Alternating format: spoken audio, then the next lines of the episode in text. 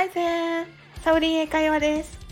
今日はサッカー日本代表として活躍した三笘薫さんのお誕生日です。26歳おめでとうございます。サッカーといえば思い出されるのが大人気の漫画ブルーロック。世界一のエゴイストでなければ世界一のストライカーにはなれない。チームプレー一切無視という青い韓国ブルーロックが舞台です。ここで出てくるエゴイストという言葉。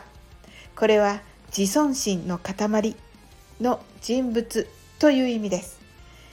自分に自信があるというのはとてもいいことなのですが、わがままとも訳されます。このエゴイストの元となっているのはエゴです。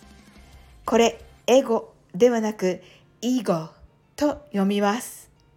イーゴは自我という意味になります。ですので、自分に自信を持つ人というふうにポジティブに捉えることもできますよね。他人を振り回すわがままと自分に自信があることは違いますよね。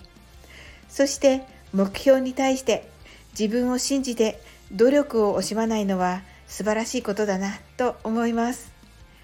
エゴイストとは英語でもネガティブな表現ですが夢に向かって貪欲になることは素敵だなと思います。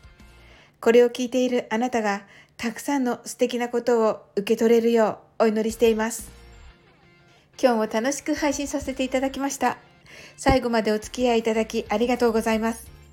この番組はお好きなことをしながら耳だけこちらに傾けていただく聞くだけ英会話をコンセプトにお送りしています。これからもゆったりと気軽な気持ちで楽しく聴いてくださいね。コメントやフォローいただけると本当に嬉しいです。それでは次の放送でお会いしましょう。That's all for today. Thank you. See you!